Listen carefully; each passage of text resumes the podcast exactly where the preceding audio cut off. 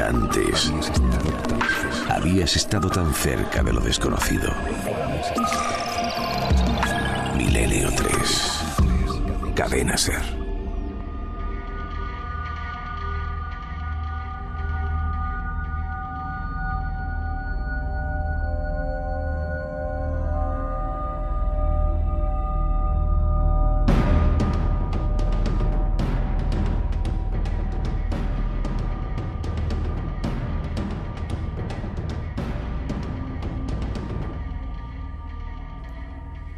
3 y 7 minutos. Ahí continuamos, Milenio 3 en la cadena SER.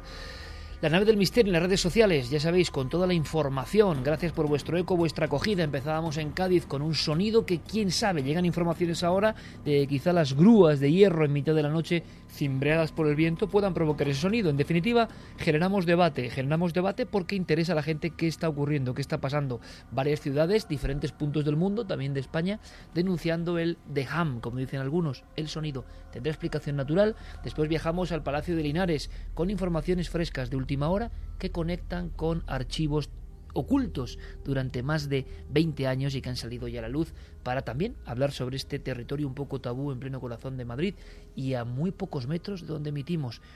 Un lugar también muy especial, por cierto, Gambia 32. Ahí fuera hacíamos nuestras cábalas y em, parte de la audiencia decía que se había colado cierta voz en un instante, en un momento, y teníamos nuestra polémica y en definitiva se montaba esa em, redacción paralela.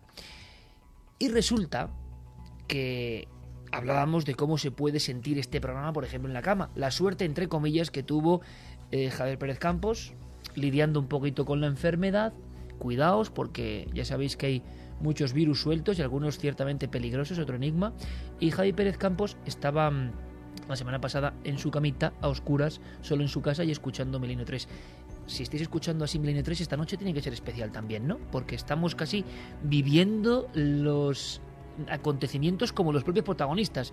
Y tenemos que ir más allá. La semana pasada, eh, nuestro compañero Santiago Camacho, en sus columnas, digamos, de lujo, nos hablaba de artistas no humanos. El poder de los robots, la inteligencia artificial haciendo cosas que considerábamos nuestra, ¿no? Nuestro patrimonio. Y entonces parece que nos quitan algo. Y nos dejó esa especie de mensaje en una botella hace siete días.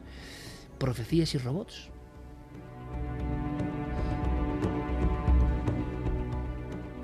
Pues sí, que hace una semana hablábamos de robots que componen música, que hacen poemas, que escriben novelas, que pintan cuadros. Y eh, Clara me preguntaba si podía haber robots que analizasen profecías o que las hiciesen.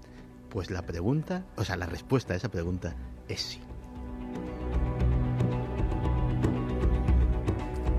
La historia es muy antigua, de hecho cuenta la leyenda que el Papa Silvestre II tenía ya un robot que hacía profecías, que predecía el futuro. Era una cabeza mecánica que nadie sabía de dónde había sacado y que solamente emitía dos palabras, sí o no.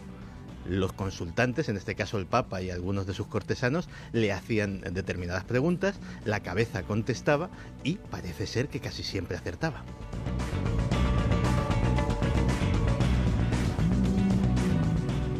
Pero vámonos eh, a los tiempos actuales. A día de hoy hay una persona, un hombre que se llama Bruce Bueno de Mezquita. Para los que piensen que eh, estamos hablando de, una persona, de un cantamañanas, de un charlatán, Bruce Bueno de Mezquita es ni más ni menos que el director del Departamento de Ciencias Políticas de la Universidad de Nueva York. ¿Y qué ha hecho Bruce Bueno de Mezquita? Pues ha hecho algo muy grande, algo que ha hecho que los más importantes periódicos del mundo le hayan puesto el sobrenombre del Nostradamus del siglo XXI.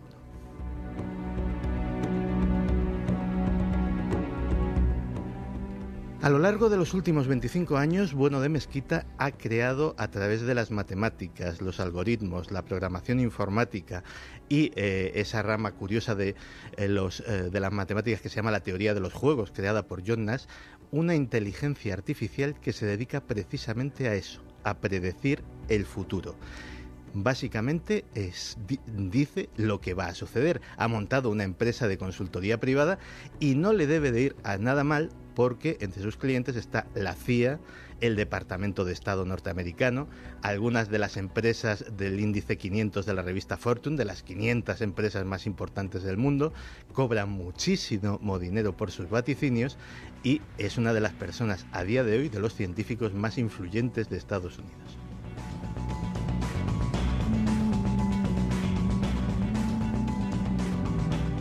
Su índice de aciertos ronda el 90% en cosas como eh, los conflictos de Oriente Medio, las cotizaciones de bolsa, el terrorismo o eh, los devenires de las finanzas internacionales. Básicamente ha creado un bot, ha creado un algoritmo, una, inteligencia artificial que si se le alimenta con los suficientes datos, puede predecir cómo va a desarrollarse un determinado eh, acontecimiento histórico o un determinado acontecimiento de actualidad. Pongamos algunos ejemplos. Cuando en 2004, en marzo de 2004, eh, tuvieron lugar los tristes atentados de, de Madrid, la CIA y el Departamento de Defensa estadounidense se comenzaron a poner muy nerviosos. Pensaban que podía suceder lo mismo en Estados Unidos automáticamente se pusieron en contacto con la empresa de Bruno de Mezquita. ¿Esto puede suceder? La respuesta fue categórica, no en Estados Unidos no puede suceder algo así. Y además con los datos que se había alimentado a la máquina, eh, esta además aprovechó para anunciar que el número 2 de Al Qaeda, Ayman al-Zawahiri, eh, iba a, eh, a, hacer una aparición pública alrededor de la fecha del Día de Acción de Gracias en Norteamérica. Pues bien, en esa fecha, el hasta entonces reclusivo y, y absolutamente oculto Ayman al-Zawahiri hizo uno de sus célebres comunicados.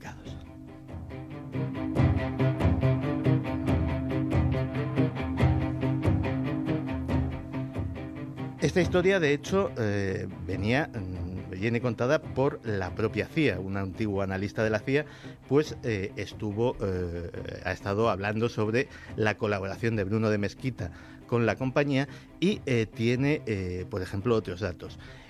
también se le preguntó al bot de Bruno de Mezquita sobre, en un momento muy eh, candente eh, de las relaciones entre Estados Unidos y la Unión Europea, sobre cuáles iban a ser las próximas resoluciones del Parlamento Europeo y en qué podían afectar a los Estados Unidos.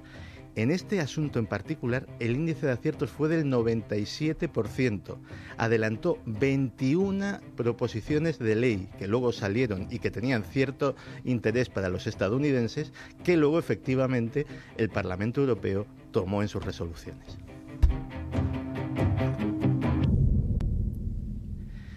Predijo la guerra de Siria varios, años antes de que se produjese. Predijo en mayo de 2012, es decir, un año, eh, un año antes la caída de Hosni Mubarak. Es decir, todavía no se hablaba de primavera árabe, todavía no se hablaba absolutamente de nada de eso y ya la inteligencia artificial de Bruno de Mezquita consiguió decir que Mubarak iba a durar como mucho un año a partir de esa fecha. Incluso algo que nadie se imaginaba, como el desenlace de la crisis atómica eh, con Irán, también. De hecho, eh, el, el texto exacto del comunicado era este. Irán está a punto de construir una bomba atómica, pero cambiará de idea en el último minuto a cambio de importantes concesiones. Justo lo que sucedió.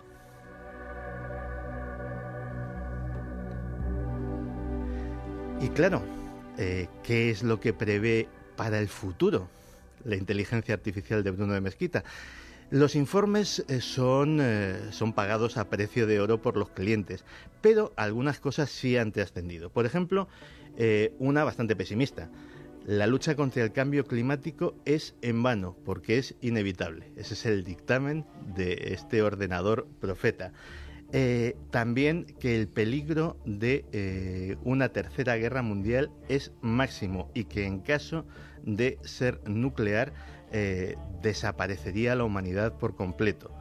Eh, incluso señala dos focos, uno, y además los dos bastante obvios, Oriente Medio y Corea del Norte.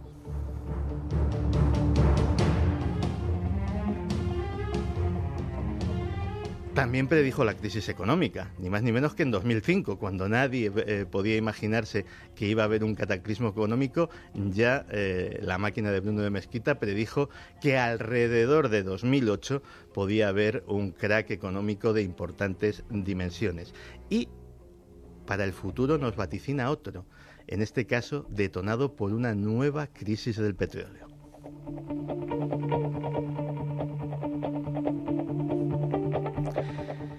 Bruno de Mezquita dice que, eh, a pesar de que parezca mágico, no lo es. Dice que aquí solamente hay ciencia, solamente hay matemáticas y solamente hay eh, estadística aplicada a la inteligencia artificial. Pone un ejemplo. Dice, si a cualquier ordenador doméstico con el programa adecuado le presentamos una posición de una partida de ajedrez, el ordenador sabrá exactamente cómo se ha llegado hasta ahí y qué va a pasar en las próximas jugadas porque tiene esa capacidad de análisis. Lo que hace mi ordenador es que le presento una cosa muchísimo más compleja, le presento una situación muchísimo más compleja y él sabe cómo se ha llegado hasta ahí y qué va a pasar a partir de ese momento.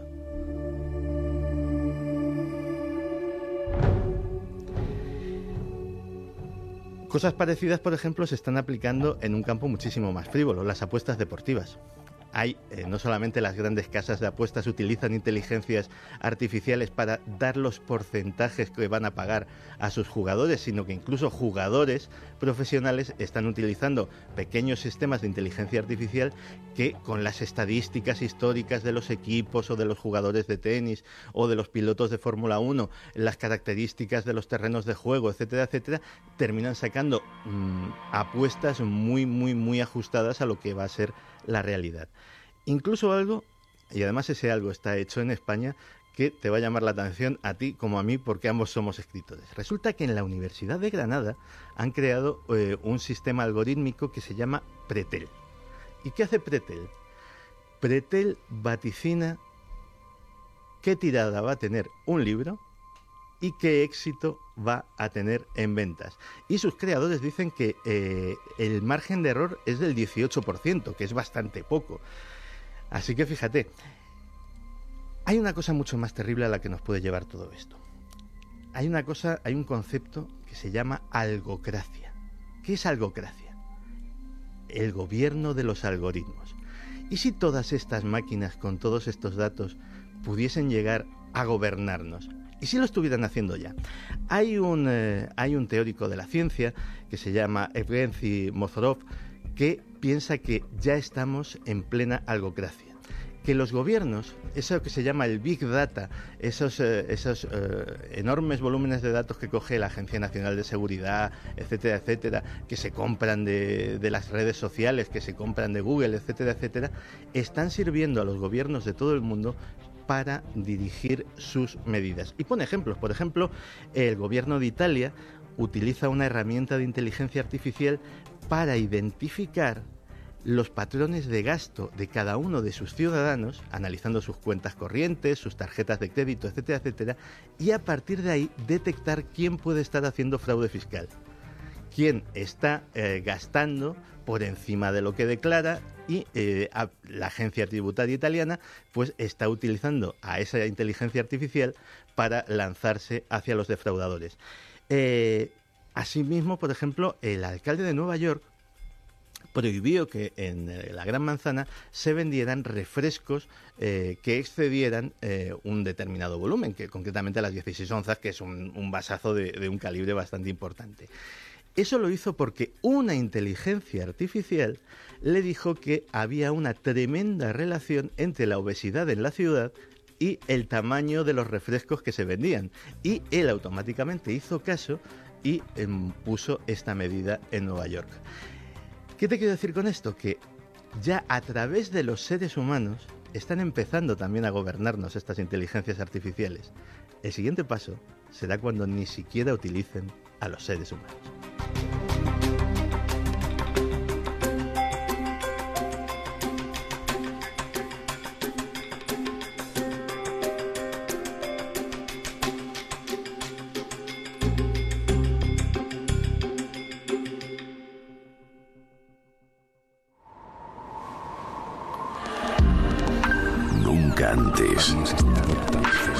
Habías estado tan cerca de lo desconocido. Milenio 3. Cadena Ser.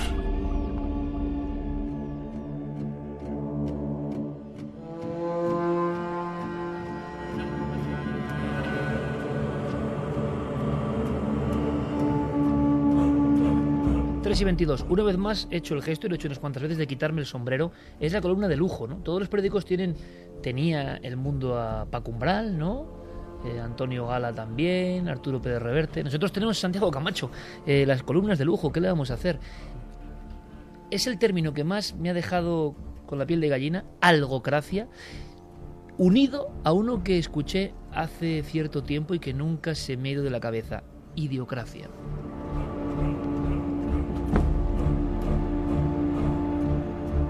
De verdad que es para pensar, ¿eh? para reflexionar. ¿Qué da más miedo? ¿Lo que hemos contado en la primera hora o esto de cuenta Santiago Camacho ahora? Bueno, pues en este programa todo se conjunta, es una mirada hacia el misterio en el que vivimos. Madre mía, madre mía.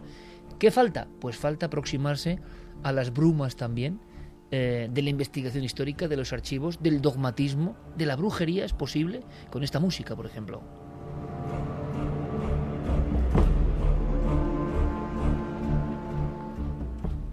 Verdugo, no dudes. Es culpable. ¿No ves el espectro del demonio en su hombro susurrándole al oído? ¡Hazlo! ¡Hazlo! Rebeca Nurs, has sido excomulgada. Tu única posibilidad de salvarte es la confesión. Hasta entonces no tienes ningún dios a quien dirigir tus oraciones. Por lo tanto, estás condenada a una eternidad en el infierno. ¿Entendido? ¡Ella es inocente! ¡Esto está mal! ¡No! ¡No podéis matar a mi madre! ¡No podéis matar a mi madre! Así que... ¡No! Ahórrate el aliento, Rebeca Nurs. Estás rezando para Satanás. Déjela usted. Termina. ¡Sí!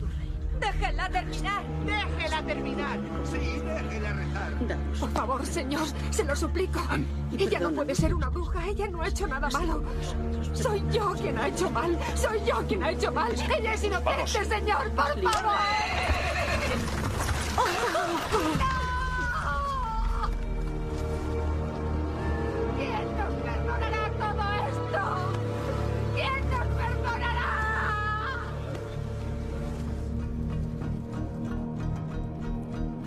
Sonidos que parecen de otro tiempo, son de otro tiempo, pero de un tiempo que a veces se exhuma también en otros archivos y en otros cartapacios donde aparecen documentos que se creían olvidados. Hay un libro que ronda esta mesa, uno de esos trabajos sesudos, densos, hay que decirlo, para historiadores, pero vaya título, nos ha golpeado también por su fuerza. Y tiene un sentido ese título, La mala semilla. Ahí empezaba la investigación, a veces como siempre ocurre, con un simple libro, y todo un libro, y que nos conduce por caminos que nunca hubiésemos imaginado caminar, ¿no? Sí, un libro que nos ha sorprendido porque Carlos Garcés, su autor, hace un trabajo magistral de búsqueda en los archivos y nos presenta nuevos casos absolutamente desconocidos de brujería, de cazas de brujas en el Alto Aragón entre los siglos XV y XVII eh, y bueno, de, pueblos donde prácticamente acaban con bueno, gran parte de las mujeres a las que se las acusa de brujas. Casos que no eran, no estaban en ocasiones en los anales o anaqueles de la Inquisición, que es curioso, ¿no? Parece que en el Alto Aragón, en el Pirineo, zona muy brujeril, hubo en la zona eh, correspondiente a Huesca, sobre todo, hubo una presión grande sobre el mundo de las brujas que parece que ha pasado un poco inadvertida hasta ahora. casi una epidemia, Iker. De hecho, eh, en uno de, los, eh, de esos legajos que Carlos rescata, en este caso de 1645, eh, febrero de ese año, acaban de capturar en Huesca a una supuesta bruja a la que se acusa de eh, envenenar incluso a pueblos con manzanas, con sustancias ponzoñosas, dicen esos legajos. Y bueno, pues eh, la preocupación es tal que un Consejo General se reúne en el Ayuntamiento de Huesca y escribe como resumen de la tarde que allí pasan estas líneas. Ya todos sabían lo malo que esta mala semilla cundía en todo el reino y los muchos lugares que tenían perdidos, asolados, destruidos. Este reino está tan lleno de desdichas y enfermedades ocasionados por las muchas brujas que en él hay. Y ahora este investigador, Carlos Garcés, que ha publicado La mala Sevilla, nos cuenta el por qué le pone ese título, ¿no? Porque parece que es un poco eh, el, el distintivo, el sello, ¿no? Que llevaban las brujas encima en aquella época una forma de designar a este fenómeno que nosotros desconocíamos, pero que Carlos en esa investigación de años se ha encontrado bastante a menudo. La mala semilla que da nombre al título es como el ayuntamiento de Huesca denominaba a las últimas mujeres que juzgó y condenó a muerte por brujería, algo que ocurrió en 1645, las llama la mala semilla, la maldita semilla. Los miembros del consejo dicen estar muy preocupados porque según ellos pensaban en ese momento había muchas brujas en Aragón pues esa semilla germinó en los dos siglos siguientes en una cosecha impresionante de dolor y de muerte aquí en España, sobre todo en el Pirineo, pero en otras muchas partes de Europa aún con mayor crudeza. Y es que algunos de esos legajos han sido descubiertos muy recientemente. En 1983, por ejemplo, el sacerdote de las Paules, Domingo Subías, encuentra entre los escombros del campanario un montón de documentos, eh, se pone a investigar y se trata de unos 600 folios que eh, hace referencia a los siglos XVI y XVII y sobre todo a una quema de 24 mujeres de una localidad, de las Paules. Algo completamente desconocido anteriormente en los grandes trabajos de brujería tradicional. Completamente desconocido. Alguien guardó esos legajeos para que no se descubrieran en ese momento y solo, como suele ocurrir en, estas ocasiones, tras unas obras aparecen esos folios. Más tarde aparecerían incluso más historias eh, de esa misma zona donde fueron quemadas las brujas los, los benditos, entre comillas, para la investigación dobles fondo de las iglesias, ¿no? Donde ha aparecido de todo y en esta ocasión un mundo desconocido en torno a quemas de brujas. Sí. Además, fíjate hasta qué punto ha tenido repercusión el hallazgo de estos documentos, que hoy en día eh, hay un parque temático de las brujas de las Paules, donde en cierta forma se ha representado eh, la brujería que allí se practicaba, donde eh, las brujas se creían que hacían todo tipo de males, pero la mayoría eran acusadas o por la muerte de niños, mujeres, familiares, sobre todo de niños pequeños, por el mal de ojo, por envidia también por muerte sobre todo de animales, al parecer les daban ungüentos, tenían envidia del vecino y mataban sus ovejas, sus vacas, sus cabras, o también las cosechas, cuando había una mala cosecha, pues entonces siempre era por un acto de brujería. Esas mujeres eran acusadas sobre todo por esas cosas. Bastaba con que varios vecinos de la localidad eh, pusieran el dedo sobre ellas y dijeran que habían hecho aquelarres, que habían hecho un pacto con el maligno, eran torturadas y claro, en esas torturas sobre todo se ataban las brujas eh, en esta zona, como recoge eh, en el libro de la mala semilla, se las ataba con las manos hacia atrás y eh, de una cuerda se las subía, se las elevaba, con lo cual, claro, se dislocaban los brazos, al final el cuerpo dolía y ellas acababan declarando absolutamente todo, que hacían ungüentos, que eran brujas y que habían hecho un pacto con el demonio. En este caso, se quemó a esas 24 mujeres. 24. 24. Dos brujos que estaban encarcelados con ellas lograron escapar y otra de las brujas acusadas, estando ya en la cárcel, también logró escapar de las garras de esa inquisición que hubo en Huesca. Lo edificante, si es que hay algo edificante en esta historia, es que en esta localidad, en vez de ocultar, hablábamos antes de ocultar el misterio, Mm, lo han dado a conocer y seguro que enorme éxito y conociendo su propia historia que también a veces es oscura ¿no? y negra. Sí, de hecho en el libro se llega a contar la historia de hasta 120 mujeres. Aparece un listado con nombres y apellidos de 120 víctimas, 120 supuestas brujas que son ajusticiadas en esa zona del Alto Aragón. Si quieres, Iker, vamos a escuchar eh, de voz de Carlos Garcés unas cifras aproximadas y también el modo de ajusticiar a estas mujeres en una primera época se las quemaba en, la hoguera y a partir más o menos de 1535 prácticamente todas ellas fueron ahorcadas. En Cataluña se sabe que en, la gran persecución que se desencadenó a partir de 1614, durante ocho años, pues hay consenso entre los investigadores de que hubo al menos 400 muertes, de, sobre todo de mujeres, por casos de brujería. Estas cifras eh, son las que aportan la documentación que ahora tenemos. Evidentemente siempre es un mínimo porque hay documentación que se ha perdido, otra que quizá está todavía pendiente de descubrir y aun sabiendo que posiblemente fueron más, la, la cifra ya es escalofriante. Y otras de las acusaciones que se hacían era de utilizar, por ejemplo, unos de los ingredientes eh, más abundantes eran los sapos, hierbas, ungüentos para matar o para curar.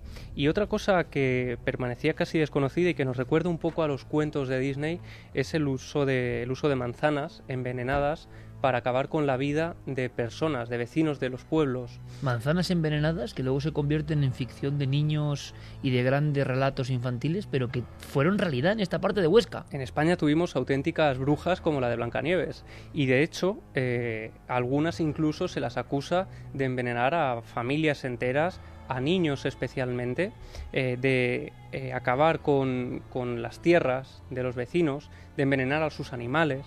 Y una de las acusaciones más tremendas que aparecen en el libro es incluso la de eh, entrar en los campos santos y desenterrar cuerpos de niños porque creían que eran más eficientes para esos ungüentos que ellos llevaban a cabo.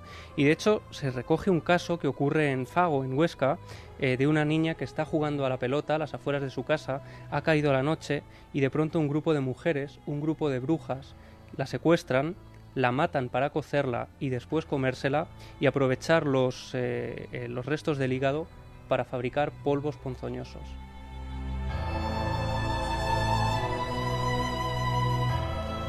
Y otro de los signos claros que para los miembros de la Inquisición eran una forma sencilla de saber qué persona había sido eh, maldita, entre comillas, por una de estas brujas, era porque ladraban, porque de repente en su vida cotidiana empezaban a ladrar como si fueran animales eh, casi fieros. Incluso los niños, niños de corta edad que apenas sabían hablar, empezaban a ladrar cuando habían sido víctimas de uno de estos hechizos de las brujas. Vamos a escuchar también a Carlos hablándonos de este curioso efecto muy desconocido en el mundo de las brujas. Se les acusaba de todo lo malo que ocurría en sus comunidades, pues en estos siglos, como sabemos, hasta el siglo XX morían muchos niños y entonces la acusación de que estas mujeres entraban en las casas de sus vecinos para dar muerte a los niños es muy habitual en todos estos juicios y en otras partes del Pirineo o de España. Hay muchas acusaciones a lo largo de un siglo o más de que precisamente uno de los síntomas de las personas que creen haber sido embrujadas es que ladran eh, en las iglesias o en sus casas. Eh, ponen el, el, el símil de que ladran como perros rabiosos y que eh, ni siquiera varias personas pueden sostenerlas. Sí, sí, es un, un síntoma muy sorprendente, pero bastante habitual en estos procesos.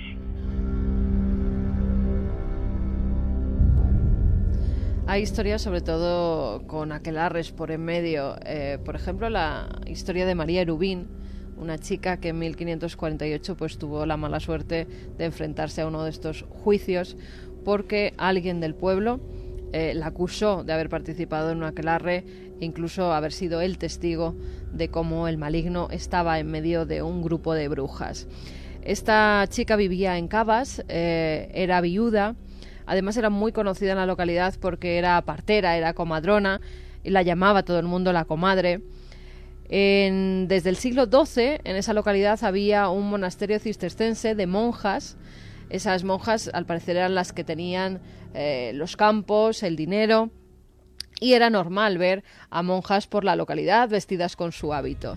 Una noche, Bernardo Castaños, que era un sirviente, llegaba desde Huesca hasta Casbas y por la noche se encontró en medio del camino la figura de una mujer, de una monja. La vio con el hábito, con el velo, y en ese momento la monja se acercó hacia él y le dijo, ven y bailemos, mancebo. Él accede, cree que es una de las novicias que han llegado al convento, le da la mano y acto seguido ve que a pocos eh, pasos, así lo relatan en los legajos, a pocos pasos hay otras cinco mujeres danzando y en medio un bulto oscuro, muy negro, agazapado. Él dice que de una forma eh, muy grande, muy grotesca, que mira con unos intensos ojos mientras esas mujeres danzan a su alrededor. Él se asusta mucho, eh, da unos pasos para atrás, la comadrona, esta mujer, María Erubín, intenta cogerle de la mano, volver hacia ese círculo eh, en el que el centro es el propio maligno y que sigan danzando alrededor de él, pero él se aparta y empieza a recitar oraciones y a decir la palabra Jesús, Jesús, Jesús. En ese momento abre los ojos y descubre que no hay absolutamente nadie allí. Ha visto un aquelarre brujeril y pocos días después contaría ante el Tribunal de la Inquisición que la comadrona estaba practicando danzas y rituales con el verdadero demonio.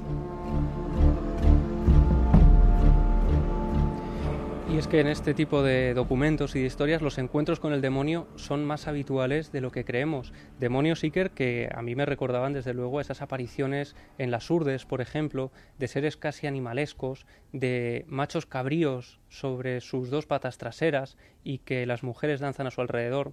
Vamos a escuchar a Carlos hablándonos eh, también de esos encuentros con el demonio.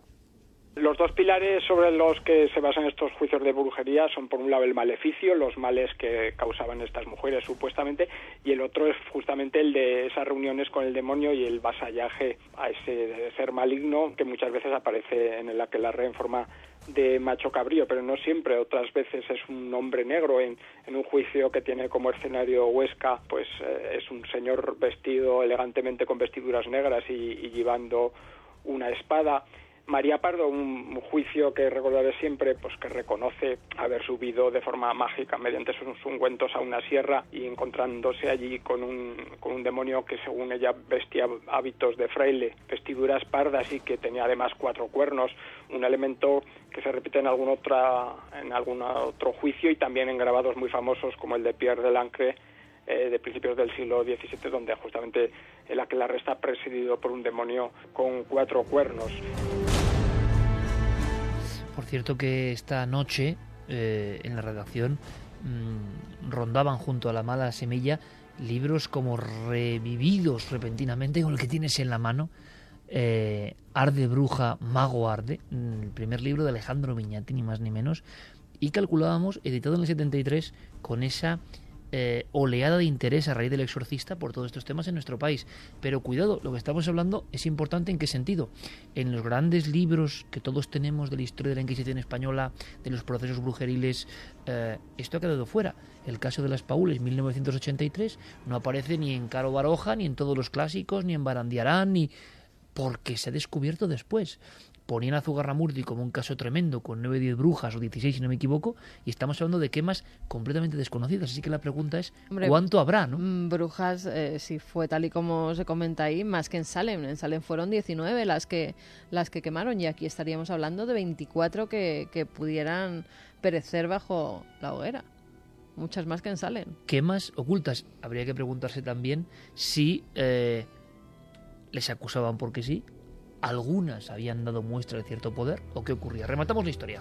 Sí, hablaba Carlos Garcés de esos documentos donde aparecen representaciones del demonio que pese a encontrarse en pueblos muy separados, eh, pues parecen idénticas, ¿no? Y a nivel histórico, hablabas de este libro, de Arde Bruja, Mago Arde, de Alejandro Viñati, y él decía, eh, en referencia a ese detalle del demonio con cuatro cuernos, decía, el dragón rojo y el libro negro del Papa Honorio nos hablan de los principales espíritus del infierno y de sus firmas. Lucifer es el emperador, su símbolo es una cabeza con cuatro cuernos.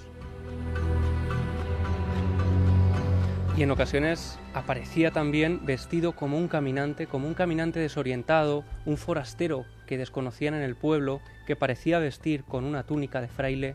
Todo era normal hasta que se fijaban en sus pies, eran unas patas de cabra.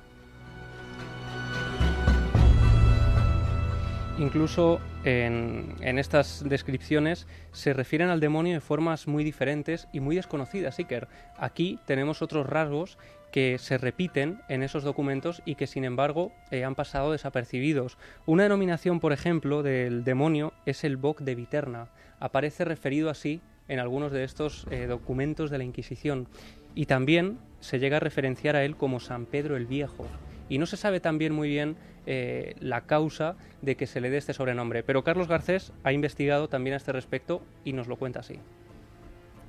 Estas descripciones de la aquelarre son, de lo más impresionante de estos juicios y además en el Pirineo se da un elemento muy especial, con carácter único, el demonio con el que decían reunirse o estas mujeres o que aparecen las acusaciones recibe el nombre del Boc de Viterna, un nombre que alude a su caracterización como macho cabrío, Bok sería buco, macho cabrío, y Viterna como el lugar del aquelarre en un proceso relacionado con la localidad de Fago. Bueno, pues hay un proceso a varias mujeres de Fago en los últimos momentos, además de la persecución de la brujería en el conjunto de Europa, que es mediados del siglo XVII, eh, y ahí efectivamente hay una mención absolutamente insólita al demonio. En, en alguno de los momentos eh, estas mujeres lo llaman San Pedro el Viejo, que es una denominación evidentemente muy sorprendente cuando se está haciendo referencia a lo demoníaco y que curiosamente coincide con el nombre de una de las iglesias más importantes de la propia ciudad de Huesca.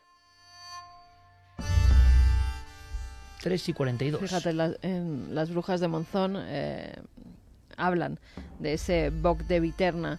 Eh, estas brujas fueron acusadas, algunas de ellas, por su propio hijo, el hijo de nueve años, ante la Inquisición, llevado a la cárcel donde estaba su madre, dijo que su madre había mantenido relaciones con el Boc de Viterna, que además habían hecho una serie de ungüentos ella y la otra amiga que estaba encarcelada con ella con una especie de espuma que sale del sapo cuando éste se pone muy nervioso. Eso eh, con un veneno y con unas palabras que recitaban. Ese ungüento lo daban por el morro de las ovejas y éstas inmediatamente caían muertas. Todo eso el hijo de nueve años acusando directamente a su madre en un cara a cara que tuvieron en el juicio y diciendo que sí, que él sabía que los sapos que guardaba en casa su madre, en tal sitio, dio los sitios además donde los tenía metidos, eran porque el demonio pedía que hiciera esa serie de pactos con él y que luego hacían aquelarres. 3 y 43, seguramente eh, la zona de España, el Alto Aragón, con más procesos. Lo asombroso, estoy viendo a Santi y a Clara muy, muy atentos, lo asombroso es que creíamos saber casi todo y surgen siempre nuevos casos. Un hallazgo conduce a nuevas historias, pero también la gran duda, la eterna duda, ¿no? De si realmente ocurren estas cosas, de si las acusaciones, venganzas y cuestiones internas, porque conocemos este país, ¿no? Por desgracia entonces imaginaos las falsas acusaciones, las envidias. Ahora, me imagino que algo habría. Claro, exacto. Siempre Esa es la pregunta, ¿no? Si realmente había mujeres hechiceras doctas en el mal, y algunas quizás las, las hubiese, pero también cuánta gente inocente, ¿eh? cuánta gente inocente por acusaciones comunes fue a la hoguera en este país. Máxime cuando la denuncia era anónima se podía realizar de manera anónima, decir, pues yo, fulano es, practica la brujería y, el culto al diablo. Sí, además que las prácticas que tenían para ver que era una bruja, los lunares que tenía en el cuerpo. Eh, si se hundía era una bruja y si no se hundía no, lo era. Si al final siempre la, ahogaban, o sea, se había muerto ya. Con lo cual es que la pobre mujer casi siempre siempre pagaba. Sí, y luego además fíjate que suena el término bruja. el mismo título del libro que ha dado es un poco, eh, si lo piensas, ¿no? Eh, eh, brujo, bruja siempre es como la mala, la mujer, no sé qué tal, y el otro mago, ¿no? El mago, no mm. maga. No, y además habría evidentemente pues gente que mantendría sus creencias ancestrales, que tendría sus conocimientos de lo que se denominaba hechicería, pero que podía ser herboristería dotada de una pátina mágica y luego cuando pasaba algo malo, venía una mala cosecha, se te moría el ganado, se te enfermaban los hijos, venía muy bien tener un chivo expiatorio, que era la bruja. Es decir, eh, luego, encima, eh, en esos juicios, cosas como negar que eras una bruja ya era signo de brujería. Había, había ordalías tan, eh, tan maquiavélicas como aquella de que si le pinchaban con una aguja y no sangraba, era una bruja. Pero claro, en ese estado de estrés hay una vasoconstricción tremenda y lo raro es que sangres. Y además, la sensación, Santi, si me permites, de ver todo esto como documentos, archivos, qué impresionante. Pero de pronto, cuando Carmen está poniendo el gesto de con los dos pulgares hacia arriba, poner los brazos detrás de la espalda. La garrucha se llamaba eso. A mí de pronto, lo digo como lo siento, me he imaginado una joven. Una joven que no era culpable y que tuvo una vida y que tendría unos sueños y que la cuelgan, la descoyuntan y la matan. Y para nosotros se ha convertido en un hombre perdido, en un legajo escrito en términos ya casi incomprensibles, en una historia que a muchos oyentes les hará suspirar de, oh, qué, qué, tremendo. Pero en la vida de esa chica, inocente, o sea, cuánta gente pasando por ese martirio absolutamente, decía eh, el corte que hemos puesto de las brujas de Salem, ¿quién nos perdonará ¿no? por todo esto? Porque cuánta injusticia. Y hay que imaginar la envidia campando libremente. ¿eh? Si hoy en día no tuviésemos métodos de contención de todo eso y ya vemos lo que pasa, imaginaos en aquel Alto Aragón la envidia campando, pues porque alguien era más bella, porque alguien era más bello, porque alguien Bueno, tenía más, tenía menos. Imaginaos eso se suelto, ¿eh? siguen matando brujas, supuestas brujas en otros países. Y magia negra hay, evidentemente, porque también la hay hoy. Pero hasta qué punto, ¿no? El desequilibrio. Lo increíble es que tengamos hallazgos nuevos, trabajos como este La mala semilla, que repito, sí que es verdad que no es un libro para leer del tirón, porque es denso, es un libro, eh, Es un libro con complejo. muchos datos, Exacto, muchos pero datos, qué bueno que haya todavía investigadores haciendo estas cosas, ¿eh? es maravilloso. Eh, vamos a acabar con una sorpresa, con un buen sabor de boca, ¿os parece? Vamos a acabar con un personaje que a todos nos gusta, que es asombroso y que yo le llamo maestro. Yo llamo maestro Enrique de Vicente y a este. Y a pocos más, yo creo, porque creo que son puntales, ¿no? La punta de un iceberg. Eh, aventurero, no voy a decir el nombre, aventurero, periodista, viajero, documentalista, inventor eh, y sobre todo, a pesar de su veteranía, joven como ninguno, con una ansia de, de conocer, con una ansia de no retirarse nunca, porque uno, si tiene alma de niño, no se retira nunca. Eh, con todo esto seguro que estáis imaginando de quién hablo, pero qué bien lo expresa en este uno de los nuestros, en este test. Habrá cosas en las que estar de acuerdo o no, pero fijaos lo que destilan algunas palabras, ¿no? El entusiasmo eh, siendo ya un veterano. Creo que por eso mismo es un ejemplo este nuevo socio de nuestro club. Buenas madrugadas. Identifíquese, por favor. Alberto Vázquez Figueroa. Maestro Alberto Vázquez Figueroa ¿Qué pasa? es uno de nuestros invitados favoritos. Está bien eso de ser invitado favorito. ¿Has visto? Guionista, director de cine, periodista, corresponsal de guerra. No hay muchos periodistas que quieran ser corresponsales de guerra. Pasas malas situaciones, pero es la vida que uno elige. Yo llevo 50 años en este oficio escribiendo libros. No significa nada importante. Hay libros buenos que no se venden nada y hay otros libros muy malos que se venden mucho. Alberto, eh, mi primera pregunta es... ¿Eligió usted al misterio o el misterio le eligió a usted? Yo nunca elegí el misterio y creo que el misterio nunca me ha elegido a mí. Lo que sí he visto cosas misteriosas en algunos lugares del país, del mundo. ¿Cuál es su enigma predilecto? La imaginación. ¿Por qué la imaginación te permite trasladarte a lugares e inventar cosas, conocer mundos que no existen? La imaginación creo que es la base de todo. Indíqueme un lugar al que siempre querría volver. A Ecuador. ¿Somos producto del azar y la evolución o cree que hay algo más? Nada es absoluto, ni la teoría de la Darwin puede ser absoluta, ni la te teoría de Adán y Eva puede ser tampoco absoluta.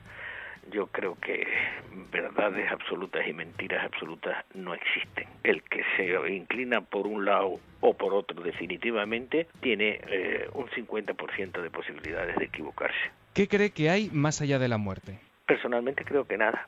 ¿Teme la llegada de ese momento? No, en un lo temí, lo que temo es el sufrimiento, el dolor, eso sí, la enfermedad. A mí, a morirme en este mismo momento, así te, me dijera, vale, te mueres en este momento, bueno, pues adiós, muy buena, hasta luego.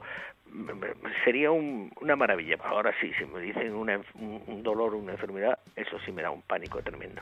¿Es usted supersticioso? No, porque da muy mala suerte. Su obra ha seducido a tres generaciones de lectores, pero usted ha dicho que solo ha escrito uno o dos libros buenos. Explíqueme eso. Porque la verdad, yo he escrito un libro, francamente, creo que es muy bueno y está considerado una de las grandes novelas del siglo pasado, que es el Tuareg del siglo XX, pero entre 100 casi que he publicado, mmm, hay algunos verdaderamente poco, poco recomendables, no, no diría yo malos, pero poco recomendable. Y si no lo reconoces a los 77 años, es que es un estúpido. ¿Quién es Dios para haberlo hecho bien? Si Dios ha permitido que existan hasta los políticos y es Dios, imagínese si uno no tiene derecho a, a equivocarse tanto como él o más. Fue corresponsal de guerra para Televisión Española. ¿Encontró algo positivo en cualquiera de aquellos conflictos? Sí, para mí sí. Para mí encontré la emoción. Un escritor tiene que conocerlo todo y verlo todo y sufrirlo todo. Y hay algo importante, que es que saber que si vas allí y te matan, no le puedes echar la culpa a nadie. Claro que me ha enseñado todo. Cuénteme qué le ocurrió en África Central con un gorila para que aún hoy tenga pesadillas. Hombre, pues iba con mi compañero, con Mario, y de repente, inesperadamente, en una zona que no tenía por qué estar, salió un gorila enorme, aquel bicho hacía uh, se golpeaba el pecho, y llama aquellos dientes, una boca horrible, los dientes no se los había lavado, por lo menos yo que he limpiado, que ese día, una cosa verdaderamente que te ponía los pelos de punta y los pantalones un poco mojados. Total, que al rato aquel bicho va, va, se cansó de nosotros, no le gustamos mucho, se dio media vuelta y se fue. ¿Qué imagen pasa por su mente al recordar la tragedia de Ribadelago? Hombre, eso es lo peor del mundo, eso es lo peor que yo sufrí, porque hay que tener que yo tenía 22 años entonces y era el jefe del equipo que sacaba los cadáveres de Ribadelago. Había 200 y pico cadáveres en el mes de enero en Zamora con un agua a 2 grados. Entonces, a los 22 años, sacar una cabeza y que además que te recuerdo que las barcas de, de, la Guardia Civil se tenían que poner así para que los familiares que estaban en el borde no vieran que sacábamos un brazo o una cabeza de, un, de un ser querido, aquello era francamente eh, muy duro. Claro, no veías nada y te pasaba una trucha y te pasaba rozando, te daba la impresión de que un muerto de aquellos te estaba tocando la cara. Eso fue yo creo que lo peor que me pasado en la vida. Cada día mueren 1.400 niños en el mundo por falta de agua potable. ¿A quién no le interesa que su desaladora salga adelante? En el momento que se iba a construir la primera desaladora mía, a las empresas francesas no les interesaba un agua barata y me lo dijeron muy claramente y me dijeron una cosa muy clara. ¿A ti qué te interesa? ¿Vender más 100.000 libros de, de tapa dura o 100.000 libros de bolsillo? ¿Qué ganas más? Por eso no se hacen. ¿Por qué? Porque hay mucho dinero que ganar. No se prodiga mucho en televisión, pero nunca duda en acudir a Cuarto Milenio. ¿Qué tiene la nave? Me gusta el programa, eh, puedo decir lo que me dé la gana. En las televisiones yo no puedo decir lo que me dé la gana. En Cuarto Milenio y aquí en la radio pues me dicen, me dejan decir lo que me dé la gana. Yo para ir a un sitio y decir lo que quieren ellos no voy. Yo las, mis expresiones las tengo, mi, mi, mis conceptos los tengo muy claros. ¿En qué cree Alberto Vázquez Figueroa? En el trabajo, tu capacidad de hacer cosas en tu fe en tu mismo, en ti mismo y en levantarte todos los días con la ilusión de hacer algo nuevo. Mm, nunca rendirte, nunca decir me voy a, jubilar. Eso de jubilarse es horrible. Yo he escrito noventa y tantos libros, o sea que he trabajado durante y he hecho todas las clases y cada día me levanto con ganas y tengo 77 años. Hasta el último día estaré trabajando y inventando y jodiendo la pavana, como se suele decir. Algo haré, pero desde luego nunca tirar la toalla. Si piensa en su infancia, la imagen que aparece en su memoria es... El desierto. ¿A quién le encantaría haber conocido? Hombre, a Nelson Mandela, desde luego, es una personas que me hubiera gustado conocer. Un libro y una película. El libro, Cien años de soledad. Y la película, lógicamente, Laurens de Arabia. Un pintor y un músico. Para mí, supongo que Velázquez y, y Mozart. Acabemos con un vicio confesable. El juego. No tengo ninguno inconfesable, no tengo ningún vicio inconfesable que yo lo recuerde. Eh, me gusta mucho el juego, sí, bueno, las mujeres, pero eso no es un vicio, las mujeres no son un vicio, son el mayor placer y la mayor alegría de la vida. Gracias por su colaboración. La identificación ha sido completada con éxito. Desde este momento puede considerarse, de forma oficial y por méritos propios, uno de los nuestros.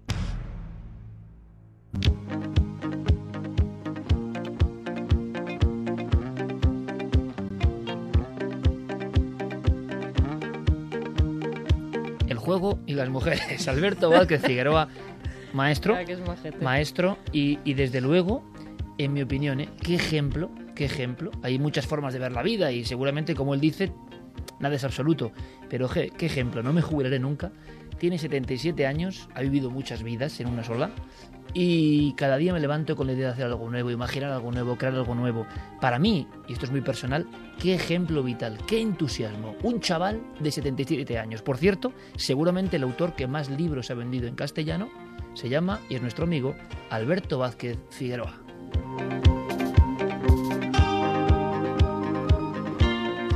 Vamos con los últimos mensajes. Uno para un incondicional de la nave, que es Oscar Utrilla, que está hospitalizado y que el lunes pues le van a operar. Lleva un mes un poco pachuchillo el hombre, que toda nuestra energía positiva. Que un abrazo grande detrás, a uno ¿eh, de los auténticos fieles, ¿eh? con Marchamo de ¿Eh, Javier. Un auténtico seguidor y desde Pata luego, negra. Sí, sí, desde hace mucho tiempo que no se pierde una y que le mandamos toda la energía positiva. Va, eso va a ser bien seguro, seguro 100%. Nada. Manuel Chávez nos escribía porque Alma ha nacido el 13 de este mes. Y se Nos llama lleva Alma. siguiendo estos nueve meses durante el embarazo y ahora seguirá junto a nosotros después de vuestro último programa de Cuarto Milenio. El domingo pasado nos fuimos al hospital a recibir a nuestra preciosa hija. Habéis notado algo familiar en el nombre, ¿verdad? Seguro. Si Carmen recuerda, en la gran exposición de Cuarto Milenio en Madrid hubo una pareja que le comentó sobre la coincidencia en la elección del nombre, aunque nuestra hija aún no fue concebida. Sí teníamos decidido ya su nombre, bonito, ¿verdad? Muchas gracias y mucha suerte, amigos. Un nombre que no es casual, desde luego, que significa mucho luz para ella. Ethan nació el 29 de diciembre a las 2 y 10 de la madrugada mientras retransmitíais Milenio 3. Malagueño, boquerón y futuro seguidor vuestro. Fantástico. Seguro que él también vibrará escuchando vuestro programa como su padre. Nos lo decía Bendición José. Almodóvar. Bendición que va hacia el sur. Charo Soler desde Pekín nos escribe mm, diciendo que es almeriense, que ha vivido en China durante más de seis años, que se ha despertado todos los domingos muy temprano para escuchar nuestro programa y que desde hace mucho tiempo hemos formado parte de su vida y que por eso quería agradecernos nuestra compañía, vuestras voces, vuestras músicas que me encantan y sobre todo vuestra esencia que en más de 10 años no ha cambiado ni un ápice. Oh, muchísimas gracias. ¿Os imagináis de verdad ahora cerca de la muralla china sonando las historias que, que contamos aquí? Es que es increíble. Marco Alpizar, pues que cumplen años esta semana, tanto su esposa Judith como él, una bendición milenaria para vosotros. Y si Dios quiere, ambos la próxima semana, eh, con eso que cumplirán años y que además se han enterado justo ahora que van a ser padres de su segundo hijo. Jolín. Abigail se llama la mayor, que tiene 20 meses, y el que viene en camino, Agustino Clara. Esos son los nombres que pondrán al Pues mira, futuro Clara está muy bien. Has visto, Clara, ya generando aquí, pues de verdad que deseamos lo mejor para tanta gente buena que viene y, Y que se Anel incorpora. también, También. Vane García Anel, que cumple 33 años, la edad de Jesucristo, pues una felicitación. Siempre mensajes positivos, al final mensajes de apoyo, de energía buena, porque el programa de hoy ha estado, bueno, eh, con un sinfín de energías entrecruzándose. Ha sido un placer como siempre, Fermín, Agustín, compañero, gracias. Gracias a Guillermo, a Diego, a todo el equipo, Noel, gracias. Santi, hasta mañana, compañero. Hasta mañana bien tempranito. Menudo toro. Di tú la hora, anda, di tú la hora. Entre las diez y media, once menos cuarto. Y empezamos con ovnis en aeropuertos, ni más ni menos. y con un piloto de combate español, el coronel Fernando Cámara, y muchísimas más cosas. Clara, como siempre, hemos disfrutado un montón. Nos alegra mucho que estés con este equipo como fichaje estelar. Yo. Hasta pronto. Mañana te veo en la tele también. también, sí. Doblete, haces doblete. Javi, recupérate, compañero. Muchas gracias. Aunque seguro que salen nuevos viajes y, y tienes el resfriado hasta mayo por ahí. con gusto, no pica. Gracias, hasta mañana. Mañana, 11 menos cuarto, 10 y media. Diez y media, once menos cuarto, nos vemos ahí todos que pasamos lista, ¿eh? Bueno, hay una historia de el análisis de las rocas lunares en España, donde solo puedo decir una cosa. Un científico de la Junta de Energía Nuclear que estuvo 40 años y suelta un bombazo, un bombazo tremendo. Porque yo sé que va a ocurrir así. Nos lo contó. Y os va a sorprender de verdad. A ver si os gusta. Sed muy felices amigos. Feliz semana. Os quedéis con los compañeros de las noticias aquí como siempre en la cadena SER.